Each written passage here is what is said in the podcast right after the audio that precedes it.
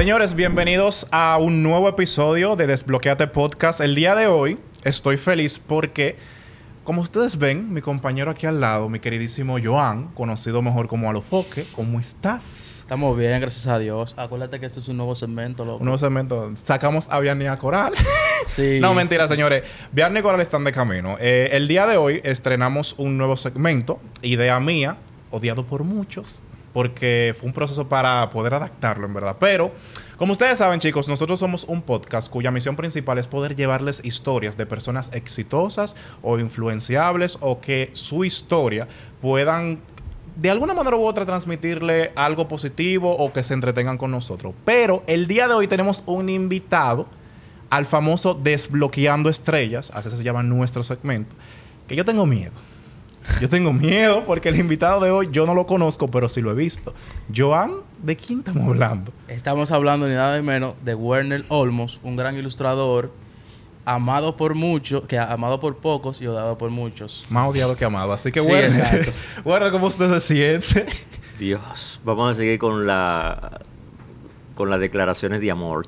Entonces, con nosotros. Que realmente, realmente mi experiencia personal desde que yo entré a la institución, que no la he mencionado porque no nos dan cuarto.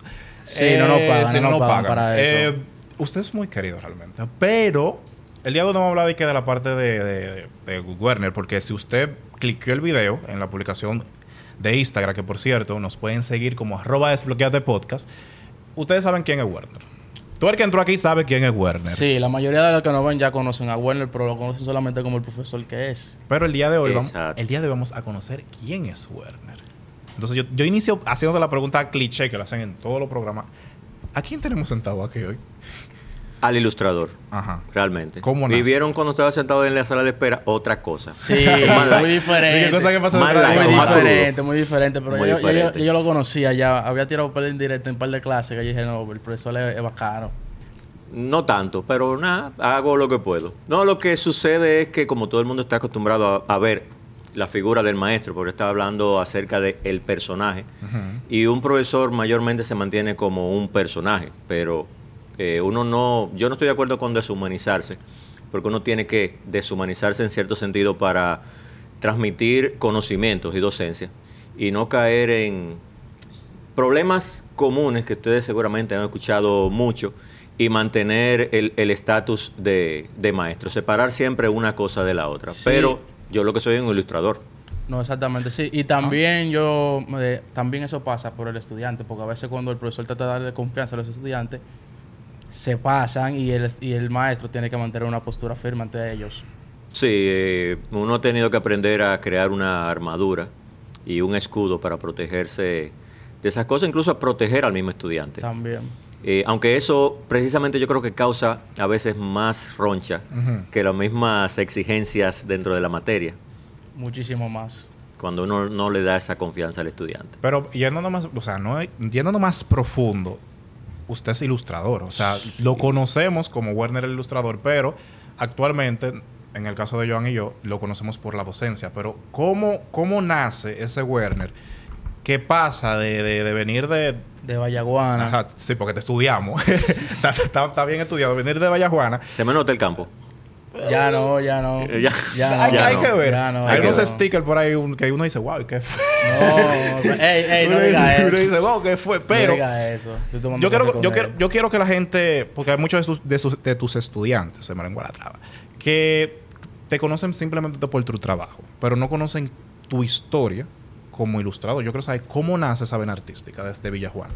Vamos a irnos por el. Werner. Vallaguana. Bueno, Vallajuana. Vallaguana, Perdona a la gente de Vallajuana, eh, que me están viendo. No, no, lo queremos. Es un Lo pueblo muy lindo. Es un pueblo muy lindo, Vallaguana. ¿Cómo, ¿Cómo fue? Vamos, a- ¿Cómo vamos a... es como nace, Werner? ¿cómo, cómo nace Werner? Mira, yo no recuerdo exactamente bien cómo me nació la inclinación en el dibujo y esas cosas. Yo sé que había programas de televisión, Ajá. De ah, eh, lo que ahora mismo sería conocido más como anime. Uno lo conocía como muñequito, aunque vinieran como un Japón y uno iba imitando. Tenía unos primos que le gustaba también, también el dibujo y viéndolos a ellos, eh, comencé como a entusiasmarme. Pero la decisión, digamos que desde el principio, a los cinco años, fue a ver el, el libro Nacho. Sí. Y yo, claro, el libro Nacho, para enseñarte a leer, tenía el dibujo de Mi mamá me mima y había una mamá Mimando. Me manda un, un Sí, chico. con ilustraciones, Sí, con que- ilustraciones. de José Pérez Montero, que hubo una época en el tiempo que incluso llegué a suplantar a José Pérez Montero. Y ahí decidí, yo tengo que ser ilustrador de su saeta. Increíblemente, 20 años después fui ilustrador de su saeta, Ok. Junto a José Que Pérez muchos de los libros con los que crecimos fueron ilustrados Ahorita, por ahorita, ahorita Sí. yo aprendí a leer con una ilustración Sí, suya. cuando vine a ver, Ahorita verdad. aprendimos a leer con una ilustración suya. Y Hay muchos en el primer cuatrimestre que no se dieron cuenta. Y, eh, libros en su bachillerato, Ajá. séptimo de primaria, octavo de primaria, que estudiaron con libros que ilustré yo. Olmos, ilustrado suyo. exacto. Pero yo tengo una pregunta. Eh, es, o sea, tú naces en un pueblo, tengo entendido. Sí.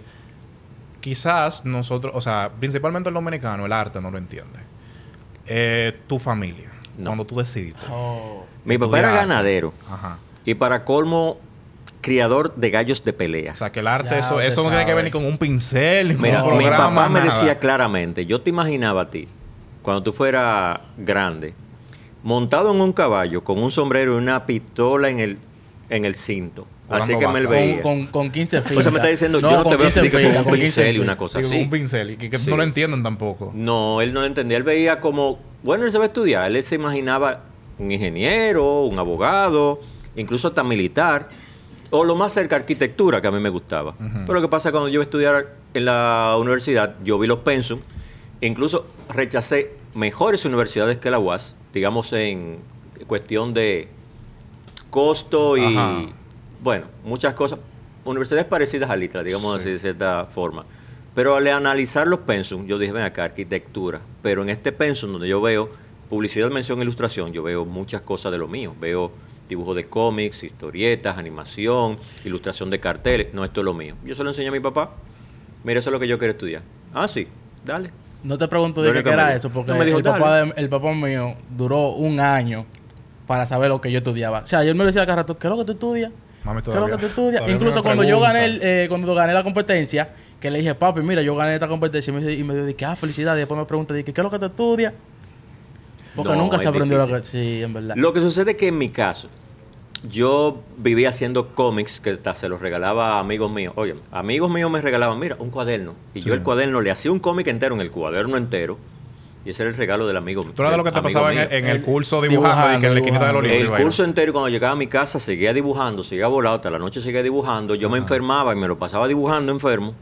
Ese era tu hobby, más. Es- hobby. Por suerte era mi hobby. Lamentablemente se convirtió después en un trabajo. Eh, pero trato de llevarlo como hobby. Pero a fin de cuentas, por ejemplo, cuando yo estaba entrando apenas a la universidad y era muy conocido en un pueblo muy pequeñito, hasta en la iglesia, de que bueno, el muchacho talentoso que dibuja. Había un sacerdote que me presentó con ciertas personas y necesitaban presentar un proyecto. Y ese fue mi primer proyecto. O sea, antes de la universidad ya yo tenía un proyecto impreso de cómics a nivel nacional Oh. oh. en la iglesia. ¿De Entonces, cu- ¿qué pasa? estamos hablando? Mi papá veía eso. En ese tiempo era muy poco, o sea, 3.500 pesos en el año 96 era mucho dinero. ¿Y usted tenía más o menos? 17, 18 años. Y yo me en 19 años. y, yo, y yo ganando peso a chefa. eh, y de que un premio nacional. Pero es bien porque, o sea, a- gracias a que tú mencionas ese tema, hay muchas personas, por ejemplo, vamos a hablar del Werner de la UAS.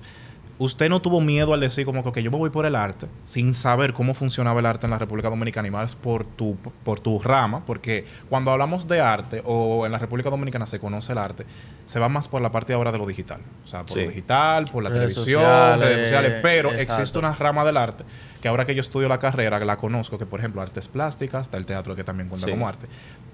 Werner en algún momento nos dijo de que yo me voy a ir por esta rama y no pensaste en algún momento en lo económico, tú no dijiste como que yo, yo me voy a sustentar siempre de la ilustración.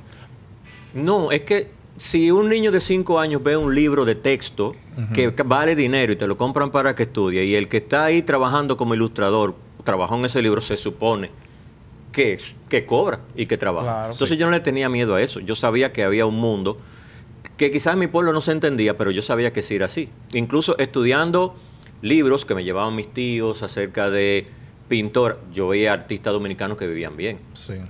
Yo no me iba a dedicar a Bueno, arte, todavía era más gráfico. todavía yo comencé a incursionar en arte después, Sí. pero era más artes gráficas, ilustración, diseño gráfico, y había un mundo para eso. Que tal vez en República Dominicana no estaba tan desarrollado, es verdad, pero en el tiempo que yo empe- empecé a estudiar habíamos pocos ilustradores. Y Incluso en aquel tiempo había más editoras de libros y editoras de periódicos donde el trabajo para el ilustrador estaba casi asegurado, o mejor dicho, asegurado. Y éramos pocos en ese entonces. Después de esa época, comenzó todo el mundo entonces con la fiebre de seguir estudiando ilustración, de estudiar otras ramas, por eso hay tantos muralistas, que la mayoría de los que han estudiado es ilustración, Sí. además de las artes plásticas. Y, y es lo que ustedes ven en la calle, porque popularmente se ve quiénes son, los poteleche, los angurria, Angurria. eh, Ya forman parte de una cultura. Exacto. parte de una cultura, exactamente. Eh, usted mencionó ahorita que usted a los 17 años tuvo su primer proyecto. ¿Usted nunca tuvo miedo a la hora de que se le, le plantearan ese proyecto y que fuera usted el que lo trabajara? no, No. yo dije, ¿me van a pagar por dibujar? es un cachú. Sí, porque le pregunto, porque hay muchos De que, jóvenes... ganando hay dinero, de que ganando dinero por, por hacer cosas que ya usted tiene que a ella le años gusta. Exactamente. Eh, pero yo le pregunto, porque entra el caso que muchos jóvenes hoy en día, cuando están pensando en esto, le da miedo trabajar. O sea, como que no se sienten nunca preparados. ¿Tú sabes dónde está el problema? El problema creo que en la educación formativa, en donde hace falta algo, porque a nosotros nos enseñan matemáticas, todos, en las escuelas. Y estuve incluso con otros maestros hoy reunidos de la UAS, eh, con parte de, bueno, eh, eh, viceministro, y ahí hay uno que pertenecía a la Secretaría de Educación, de encargado de los bachilleres técnicos, que hace poco que entraron en vigencia, y estaban conversando precisamente de una falencia que tiene nuestra educación y que debería darse, por ejemplo, en bachillerato, Sí. que no es matemática en sí, sino un poquito de contabilidad, porque es muy necesario que el profesional no solamente sepa, sino que sepa cobrar y que sepa tirar los numeritos, porque ahora todo el mundo tiene que pagar impuestos por lo que cobra. Y cuando tú llegas a esos numeritos que tú dices, bueno, me gané un mazo, ay, tú sabes que tienes que pagar un 10% de eso y tú no sabes cuándo. Y te lo digo sinceramente, yo tengo que estar en ese proceso y yo me vuelvo un lío. Yo tengo que llamar a un amigo que es contador para que me resuelva el Sí, problema y me gracias, calcule. gracias yo tengo mi mamá que es contadora. Ah, bueno, te libraste de ese Sí, problema. me libré. Ya, Sí, pero igualmente, eh, la mayoría de nosotros sabiendo hacer, no sabía exactamente cómo presentar un proyecto o un presupuesto. Que es una cosa muy sencilla. O sea, yo gasto tanto en esto, tanto en esto, le pongo tanto por ciento de imprevisto, le pongo tanto por ciento de impuestos sobre la renta y tanto de ITEVIS y mando una factura. Hay gente que no. Hay profesionales que se gradúan incluso de artes plásticas que no saben hacer un Excel. Y, y por eso digo, hay una parte yo creo que en el bachillerato que nos hace falta saber eso, que ahora ustedes se la dan algo en multimedia, Estadística. en esta, En estadística, no sí. solamente estadística, sino también emprendimiento, Ah, le sí, dan algo. mm. No, Todavía- por- no, aún- por ahí aún- todavía, no no por llegado ahí, no pero-. Sí. Pero me encantó ese tema que usted, ese punto que ac- acaba de tocar, porque hay muchos ahora mismo que cuando entran a este mundo de las artes siempre empiezan por lo que es el diseño gráfico, diseñando flyers, diseñando logos, que a veces uno no se, uno se, uno no sabe cómo cobrar eso. Los 500 pesos del loguito. Ay, eso, gracias. eso es un mal gasto, porque un logo no puede costar nunca 500 Y también que, que pesos. Y va mucho bullying. Sufrimos mucho bullying porque la gente de nuestra querida universidad, los de software, un saludo. Viven diciendo que nosotros vivimos de dibujitos de fotos, pero nosotros, nosotros incluso hay un episodio, que por cierto lo pueden ir a ver, que hablamos acerca del valor, o sea, del valor del trabajo. Mm, Joan contó su historia, que él inició cobrando, pero yo dije que ahí es donde entra ese tema. Tú en algún momento hiciste trabajo gratis. ¿Por Sí. Gracias. Te digo, ¿por, por qué ¿Cuánto? pongo el- Oye, ¿Cuánto? Gratis. Pero, Pero, ¿cuántos? ¿qué lapso de tiempo? Yo perdí la cuenta. Ah, Yo la perdí cuenta. la cuenta realmente. Sí, porque también Pero es- hay trabajo gratis valorable. Exacto. Es decir, no es trabajo gratis porque yo lo quiero gratis. Es que, espérate, ¿por qué te lo estoy dando gratis? Es decir, eh, yo tengo, digamos, vamos a decirle así un mecenas. No, no es que trabaja conmigo y me vive negociando, sino que él, por lo general, me presentó a personas, me compra trabajos, pero hay trabajo que yo se los he regalado. y sirve también como Y portafolio. sirve como portafolio Exacto, y como experiencia. ¿Cuál es la razón de él presentarme gente? Eso es un tipo de agradecimiento porque de todas formas estoy ganando dinero con él, o me ha puesto a ganar dinero. Exacto, eso siempre, eso es lo que yo siempre he dicho. O sea, cuando yo empecé, yo empecé, hacía mucho trabajo de gratis, incluso para yo seguir mejorando mi técnica y seguir aprendiendo, y también para ganar experiencia y para usarlo de portafolio. Yo- yo sigo una- trabajando de hubo una gratis. vez que No, yo ustedes le- me disculpan, pero por ejemplo, que yo. Ah, Ok, ah, mira, yo soy de la escuelita eh, Telma Elvira, que hay cinco estudiantes. ¿Tú me puedes hacer el logo de mi escuela? Bueno, tú le quieres en tres minutos darle el logo porque ella necesita eso porque ella no va a poder pagar. Pero una gente que te está, que está ganándose 200 No, mil, no, no, 500 mil pesos y te diga, ya, ya "Mi- hay- no, no, hazme un loguito ahí que tú haces eso rápido. No, llegó, mira, es un proceso creativo, eso tiene su tiempo, eso tiene todo. Hay estrategia para eso. Pero lo que yo quería decirle es que mi papá, le, una amiga de la familia, le comentó a mi papá que como quería hacer un logo porque tenía una empresa. Y mi papá le dijo, ah, mira, mi hijo es diseñador gráfico. Yo no le cobré mucho por ese logo a ella, en verdad. Fue prácticamente eh, regalado que se lo hice. Pero después de eso, ella me recomendó como a cinco gente y ahí fue que yo gané dinero. Exactamente. Eso es un trabajo gratis remunerado. Que no es lo mismo. Bueno, decirle así. un ejemplo Sí, claro es este proyecto. O sea, ninguno de nosotros, o sea, tenemos un beneficio económico de las redes sociales. Pero el propósito cuando Viagna no hace la propuesta, ella quería crear una plataforma en donde personas como usted y los invitados que han venido puedan contar su historia. ¿Qué beneficio sí nos has dado? Que ahí está el DM. De Hay personas que nos han dicho, vi este episodio y gracias a ese episodio yo pude aprender esto. Y para nosotros eso es más que, que algo como económicamente. Por ejemplo, en mi caso yo soy fotógrafo. Cuando yo inicié en la fotografía, yo inicié gratis. Porque yo no iba a esperar que el, la etiqueta o ponerme en, en el bio de Instagram fotógrafo me, ya- me trajera clientes. ¿Qué yo hice? Yo comencé a agarrar a los amigos de la universidad Sí, y como creé un segmento en mis redes sociales porque pensé estratégicamente. Creé un segmento en mis redes sociales que se llamaba Foto para las redes. Que lo que hacíamos, lo que yo hacía era que yo mostraba el detrás de cámara. Werner, después de que yo hice ese segmento, yo comencé a tener clientes que yo me quedaba como que esto. Y entonces, en ese episodio, para que no se me vaya la idea de ahorita, noso- yo dije perfectamente que a veces no es bueno cobrar lo que no sabemos hacer. Por ejemplo, si usted no sabe dibujar, no cobra un dibujo. No. si usted no sabe... No, es verdad, porque no, en no. mi experiencia personal, yo he... Esto puede de bailar. Suéltalo, Yo, Hasta eh, yo- he yo a yo he dicho que yo sé No hacer cosas. Yo eso. sé que, que yo he hecho hacer cosas, pero es para que me den el trabajo. Pero yo no sé hacer nada. Pero gracias a Dios que yo he tenido la creatividad de No, poder loco. salir adelante. No, loco, tiene que, Mira, tiene, que, es tiene que que depende, claro, tiene que depende de lo que vaya a hacer. Yo voy a Mira, me voy a poner aquí sincero. Ajá. Totalmente. Confesiones. Aprovechenme. Que eso no lo van a ver allá. De que me lo Dale. allá. Cuando llego yo con su saeta, Ajá. yo llegué con algunos 20 años. Yo tenía como dos años en la agua apenas. Pero con buenos dibujos ya tenía trabajo hecho a nivel nacional. A mano totalmente. Y lo único que yo sabía era DOS, que eso era con un disquete de este tamaño que aprendí yo mismo en la UAS, que pagué un curso que no me acuerdo cuánto era. Ajá. Yo creo que gratis. Pero llega la editora, una editora grande, Sí. y el señor don Aquilino García Franco me entrevista y comienza a ver los dibujos y se le ven los ojazos. Y, "Ay, qué, qué bueno, mira, ese está bueno, se parece a fulano de tal.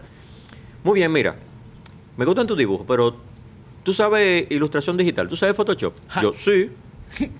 ¿Qué sabía yo Photoshop? Pero todavía, no, claro, porque Ahora, en la- en la ¿cómo UAS yo no, en en UAS que, no. que quizá el programa no era como ahora, que No, está no, YouTube. no, No, que yo no sabía No, nada. el problema no es que de ahora, el problema Nada. es que en la Usted que UAS. sí. Nada, eh, yo que sí, pero el- el que yo sí. creo que se lo he dicho a algunos muchachos. Pero que el problema en la UAS es que no enseñan los programas y todo No, manual. no lo enseñaban No en la. UAS. Yo tuve que salir en busca de, búsqueda déjame de en la universidad de que la gente de la UAS tira piedra, entonces. No, no tirando Sí. piedra. Pero mira, para que no se vaya la idea de lo que ustedes estaban diciendo, no es que tú digas una mentira para conseguir un trabajo. Ok.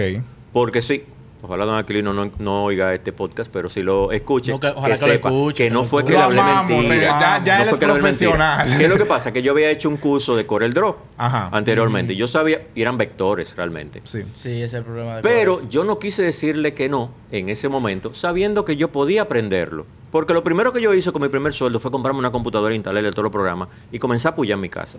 Y además preguntarle a mis compañeros de trabajo mío, ya cuando estaba firmado, porque era mano que yo iba a trabajar. Nadie me obligaba a trabajar en Photoshop. Yo comencé en mi tiempo libre. Apoya. ¿Cómo se hace esto, fulano? Ah, tú haces esto, esto. Magic One. Ay, sí, color. Ay, sí. Seleccioné los colores. Los colores. Y al encargado mío le dije una vez, ¿por qué no se- le damos colores a estos dibujos que son sencillos digital? Ah, no, dale. Y yo comencé ahí, con Photoshop, paqui, paqui, paqui, a mouse, todo. Hicimos el libro y por ahí seguimos. Y aprendió. Y aprendió. Entonces, tú, tú mencionabas del miedo. Del miedo. Sí. Cuando tú le dices que no, que no, eh, no, yo no sé, yo no estoy seguro, yo sé hacer eso, ya eso es miedo. Y la gente que quieren que tú resuelvas, desde que te huelen el miedo, eso es como Ah, la vale. película, que te Sí, el yo más o menos tuve un caso así mismo cuando yo fui a hacer la entrevista, la práctica en vivo allá en el trabajo donde yo estoy laborando actualmente. Yo tenía otro trabajo y yo fui a este porque yo quería estar en, esa- en- en esa agencia, en verdad. Y cuando Él yo- quería estar en una agencia donde yo conseguí trabajo y después renuncié. Para que tú veas cómo son las cosas de la vida. Sí. Entonces... ¿Y luego sigo? Sí, yo estoy, yo estoy allá actualmente trabajando. Ah, ok. Eh, entonces, a mí me eligieron. Corazón anda nuevecito. Sí, a mí me eligieron. O sea, literalmente porque yo salí de la... de- el dinero limpia. Pero Pero en olla, estamos en olla. Eh, después que yo salí, terminé de hacer la, la prueba, me llaman justo de una vez en la tarde. Ah, mírate, tú has sido seleccionado, te damos el trabajo. Y ya después de un tiempo que yo tengo ahí, me dice el muchacho que me hizo la prueba, uno de los líderes míos, que él me eligió porque por la confianza que me vio en mí, porque me vio seguro de mí mismo. Pero él lo que no sabe, que yo hice eso en media hora porque tenía que llegar al otro trabajo. yo dije, una hora, eso no es nada, eso yo lo hago en media hora. Y así no me quieren hacer una tarea de una semana. Gracias que la tarea. Vamos a irnos por el Werner del profesor para hacer la transición, para ir cerrando. No, Yo no yo sincero, eh, espérate. tengo una pregunta antes, antes Dale, de, antes de continúa, que- que yo tengo cosas que preguntar. Eh, todo el mundo, iniciando, ha tenido como- ha tenido un- unas personas que es su inspiración. Que saber quién fue su inspiración cuando entró al mundo de las artes. Uy, que fueron muchos. Al principio, mira, yo te mencioné a José Pérez Montero y yo ni siquiera había visto esa firma que era José Pérez Montero. Pero a mí me gustaban mucho los trabajos de Amable Sterling, que cuando entró a la universidad él salía de jubilarse como maestro. Y eso fue para mí como... Mucho un- cante, mucho cante. Wow, Mierda. que, que- pero tuve muy buenos profesores, entre ellos Julián Amado, Román Castillo, son una influencia directa como maestros en, en la UAS. Eh, pero en mi pueblo, eh, tengo que mencionar a Masúa, que era un, el único pintor que había en Vallaguana. Eh, bueno, que hoy vive en Nueva York, no se dedica tanto a la pintura, pero para mí fue mi inspiración. Y hoy en día no, no se ha ponido en contacto con alguno de esos, de esos profesores. Y él ha dicho que... No, sí, yo hoy estaba con algunos de mis profesores de la UAS, en algunas reuniones. Después de que yo me gradué Sí, de la en, universidad. de- mía. deja que de- en tres años lo, lo, lo voy a llamar para que nos juntemos. bueno, es, que, es que va a ser así, Bueno. porque ya vamos a hablar como colegas. Claro. Ahora yo le meto la pesada, pero después hablaremos como colegas. No, después uno... Es que uno, yo entiendo que eso a uno le beneficia ahora mismo, porque nada en la vida es fácil. Entonces, hay muchos estudiantes que se quejan por la tarea que son pesadas, pero en un trabajo, señores, yo duré un día entero nada más haciendo un arte con, to- con todos los cambios que me mandaban a hacer.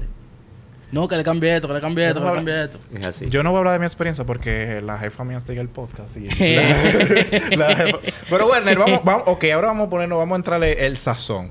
Werner Olmos en el... No voy a mencionar la institución porque... ajá. Usted sabe que es- hay gente que le corre a usted. Sí. Yo no... No hay gente que en la escalera cuando me ven que va subiendo eso así voltea. la- Mira, no, no, yo, eh, yo voy a hacer una pausa. No, vamos- yo voy a hacer una pausa después que te salga de esta materia. En diciembre no nos volvemos a ver. Oye. No, porque tú vas a tomar, vas a tomar animación ahora. Cuando yo entré a la institución, yo no tenía idea de, de profesores. Yo no tenía idea, o sea. Pero yo tenía un amigo que él estaba en la, en la carrera multimedia. Y él me dijo, ¿tú sabes dibujar? Yo dije, no, no te vayas con Werner. Pero yo lo digo, se lo he comentado yo a, a Coral y a Viana que están detrás de esa. Yo me arrepiento. No Porque yo siempre digo, Werner. yo siempre digo que depende de quién, depende de qué estudiante te diga el testimonio, es la referencia del profesor. Sí. Entonces, a usted, me- a usted, tiene- usted tiene una parte buena y una parte mala. Porque usted tiene un público que dice, Werner el final. El Vete con Werner, que si lo que. Es que el sello- te voy a decir algo, loco. Al final de la jornada, por más que tú quieras correr la Werner, hasta ahora Vas a- es vamos a tener que imposible. pasar por donde usted. Es imposible. Va a tener que porque ser. ahora mismo no están dando lectivas, dan obligativas. Mira, chacho. Muchacho, pero yo quiero saber por qué, por qué, por qué usted cree que pasa eso. No, eso pasa por muchísimas cosas y ustedes mismos lo saben por qué pasa. Yo no, porque yo no tomo clases con usted. Yo, Él ah, no, sí. él no, él no, Bueno. él Yo he tomado clases con tiene aquí tenemos un ejemplo Aquí ahí. tenemos público aquí, y aquí yo hay estaba gente conversando que, con ellos que empezaron Pero- muy mal en dibujo y ahora están excelentemente que bien. sí, eso Pero si tienen un testimonio es porque que pasen y lo Sí. digan. pues, por No, pero eh, lo, que, lo que sucede, mira, y esto tiene muchísimas razones. Una de las razones, y yo se lo he dicho a ustedes con tan tal sinceridad, aunque creen que es un ataque, a muchachos que apenas llegan verdecito el primer día de clase a coger dibujo, primer cuatrimestre, que, señores, si usted no está seguro de qué de qué es esto, no me haga exigencia de que es de que no son las cosas que yo le debo dar. El que sabe que le debe dar es el maestro y es el que decide. El guía. Entonces, si usted no averiguó de qué trataba esto, pues le dijeron multimedia. Ah, multimedia, eso agarra una cámara, tira fotos. Incluso, la misma opinión que ustedes dicen que tienen los chicos de software de ustedes. Un saludo a los de Esa misma se lo comen los estudiantes que llegan a multimedia. Ah, eso es para coser bonita fácil. Ah, pues como es fácil, yo me voy a inscribir. Cuando se cambian de Es, carrera. es como, es ahorita, es como ahorita. Los de software dicen eso porque nosotros no le damos valor a Entonces, lo que si tú vas a insistir a seguir en la carrera de multimedia y yo como profesor te tengo que llevar para que tú cumplas los, los objetivos que están en esa materia de multimedia, no te me ponga guapita, vamos a decirlo guapita, sí, O porque la mayoría son mujeres que se ponen guapitas. Y guapites. Porque Y perdo- ahora nadie sabe, porque ahorita. ahorita. Perdón, pero por si acaso, porque aquí no consumimos El único que puede hacer este chiste es él aquí. Sí, pero ¿Verdad que a veces son las guapitas que, que dicen esos comentarios? Mírame lo que te voy a decir. Mi familia ve este poca para no, pa no arrastrarnos aquí. Pero Continuamos con el tema. Ustedes Juan, fueron cuéntalo, más cuéntalo. sinceros de la cuenta de lo que yo creía. No, lo que Sí, pasa es que Juan, aquí somos cuéntalo así, esa aquí somos parte. No, pero no voy a tirar chispa. Lo que pasa es lo que le digo. Si tú no estás tan seguro, y yo algo admiro de los estudiantes de multimedia y de diseño, es la insistencia. Porque a fin de cuentas no se cambian de carrera. No. Claro, si se cambian de carrera para software, se lo lleva. Y al final trajo, cuando ¿verdad? No, es que- y al Pero final cuando termina ellos gustándole. Ay, perdón. Al Sí, final cuando ellos hacen los trabajazos, o sea, en la parte de ilustración, que hacen esas ilustraciones realistas, tú lo ves en Instagram, que subiendo lo que sé yo, que eso me gusta de usted, que yo he visto, que para pasar contigo, Joan, yo he visto que hay estudiantes que entran nulo. O sea, entran con cero conocimiento de dibujo. Y cuando pasan por la mano de Werner Olmos, yo digo, wow. Ah, no, yo agradezco que esa sea la opinión. Si ya es sea verdad bueno que o malo, ya sea un disparate o un Bueno, malo. sale malo. No, te voy a decir la verdad. A mí me importa un bledo que hayan comentarios malos de mí, porque a fin de cuentas, los comentarios buenos se ven mejor Se cuando salen mejor. los resultados, lo Y que tú dices. Y eso es lo que yo quiero. Los resultados malos a mí no me Y interesan. estamos hablando que en el, en el desafío creativo, todo lo que ganaron fueron de sucesión. O sea, de- casi la gran mayoría. Sí, nada más había uno que era de, de- de- de la... Yo creo que de- había uno que era uno. mixto, que- No, no, no, no. Él dio dibujo con usted, pero Vectoria lo dio con, con, con Leandro. Sí. Yo tengo una pregunta, última pregunta ya yo de mi parte para finalizar. Usted ha tenido estudiantes que usted ha visto el talento, pero usted no ve que se esfuerzan, que usted dice, si A ese muchacho se pone la pila, Sí. Ese cada muchacho rato. explota. A cada rato. Eh, pues, entonces de ahí viene su exigencia. De ahí viene el Werner exigente que yo te exijo que esa línea no me puede quedar torcida.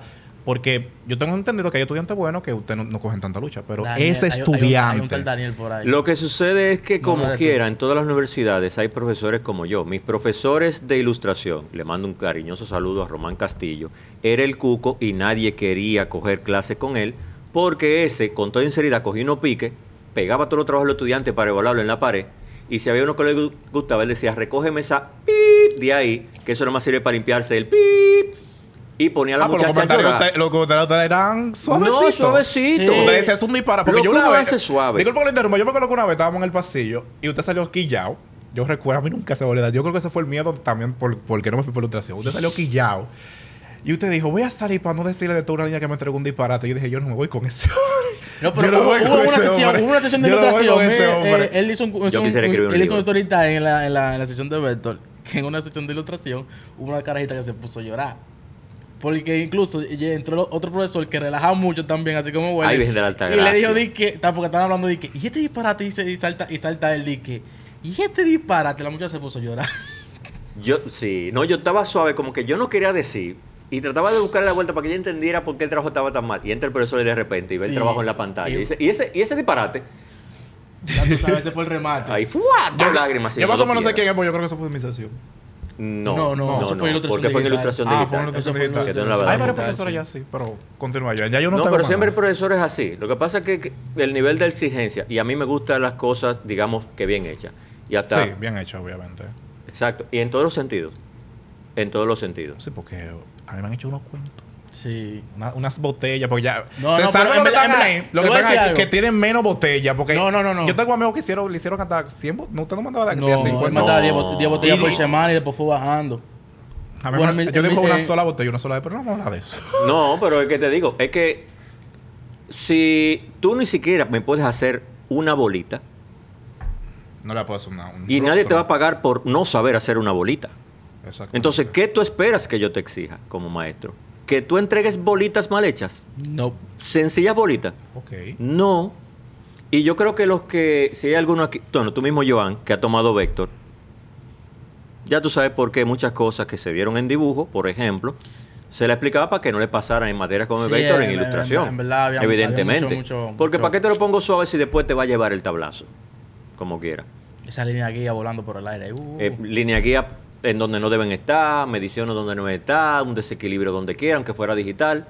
Porque se cree, bueno, ahora con la IA va a ser chévere, que tú le dices, eh, ChatGPT, hazme la tarea de Werner. Yo vi un meme. Yo vi No, un, es la yo tarea- vi un es la meme de marketing. empleado del mes, ChatGPT. No, no, es la tarea de marketing de, de, de Vladimir. Ah, sí, Sí, hay mucho. Yo no sé qué va a hacer Vladimir con ChatGPT. Bueno, Joan, para Eh. finalizar y continuar. ¿Alguna pregunta? Sí, yo tengo una, una pregunta. Eh, he investigado, como estaba investigando sobre usted, bueno, y también usted lo ha dicho mucho en, en las clases, que a usted lo que le gusta es el muralismo, pero ¿por qué no siguió con el muralismo y se de- decidió a ir a la parte eh, de docente?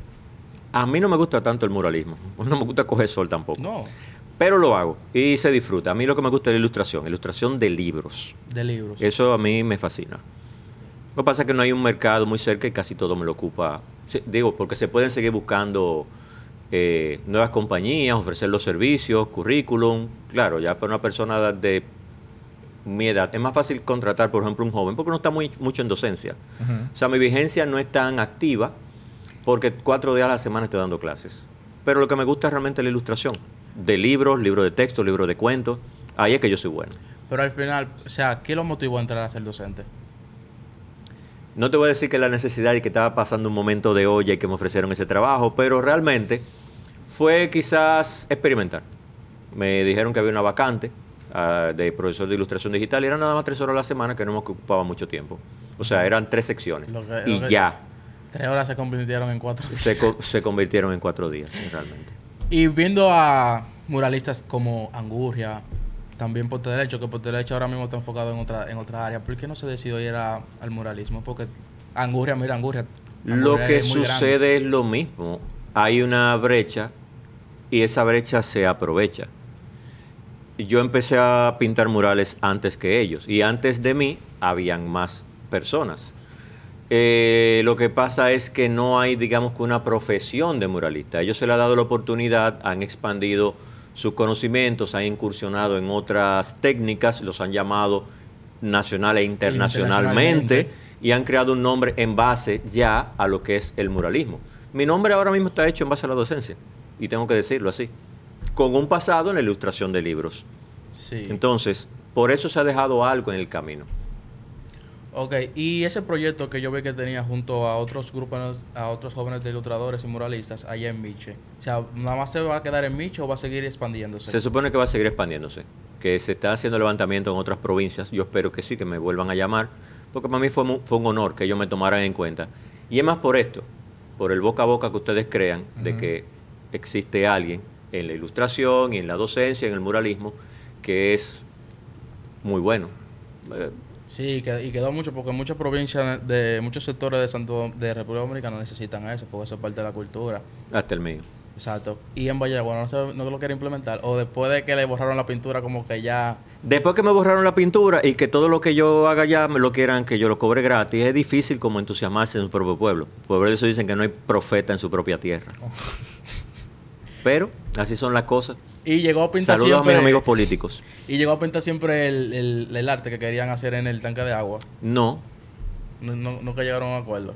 eh, no hemos llegado de acuerdo. Además, mi papá antes de morir dijo, ahí tú no te subes, que se suba otro. Ok, bueno. Eh, para cerrar, ya porque nos cobran por tiempo. Espérate, déjame, déjame hacer una última pregunta que yo tengo. No, pero si tú quieres, yo me paro y tú, aún sin censura. Acuérdate que, No, que no. nuestros No. queridos públicos tienen rato haciéndonos así. Si no está Jessica, no. No, no. Con Jessica. Y volvió ya. La contraté de nuevo. dando como una promoción a una serie de gente que no mandan ni un pastelito. Miren a ver si se... Eh, allá en Vallaguana, ¿no hay algún joven al que tú quisieras ayudar? O sea, Sí, ayudando. hay un joven que estudia en el ITLA que se llama Albert, está ya estudiando en el ITLA. El problema es que él vive en Vallaguana. Entonces, si la clase no es virtual, le da un poco de trabajo, pero eh, él es muy talentoso. Ustedes lo conocen algunos, eh, saben que de ayer que le den, que le den el apoyo y me le den un, un espaldarazo, porque es muy bueno. Tiene que presentármelo, no lo... ya. Ya, ya. Bueno, Werner, ya. nosotros tenemos una dinámica con nuestros queridos invitados. Esa es tu cámara. ¿Qué tú le dices al Mía, lo llevo para mi casa. No, no te No, la llevas no, para tu no, casa no, aquí, no. después no demás. No, no. ¿Qué, tú le, ¿Qué tú le aconsejarías a ese ilustrador, ya sea estudiante tuyo O, que ha- un ilustrador, a o, esa o una persona que quieren, quiere crecer en el mundo del arte? Eh, ¿Qué tú le aconsejas en ese momento ahora que está perdido? ¿Cómo es el camino? ¿Cómo se llega? O desde Werner, ¿cuál es el consejo de Werner Olmos para ese soñador artístico? Antes del consejo tengo que decir que es un mundo de mucha presión, porque es que la gente cree que es otra cosa y la presión es más social, porque hoy en día se valora las cosas que tú tienes y las que compras más de lo que eres. Y para poder ser exitoso tú no puedes pensar en lo que te vas a ganar, sino en disfrutar lo que estás haciendo, que es algo que nuestras carreras tienen muy diferente a las demás, que es disfrutable. O sea, si tú no disfrutas el material visual que te estás gozando, eh, eso no va a ser bueno.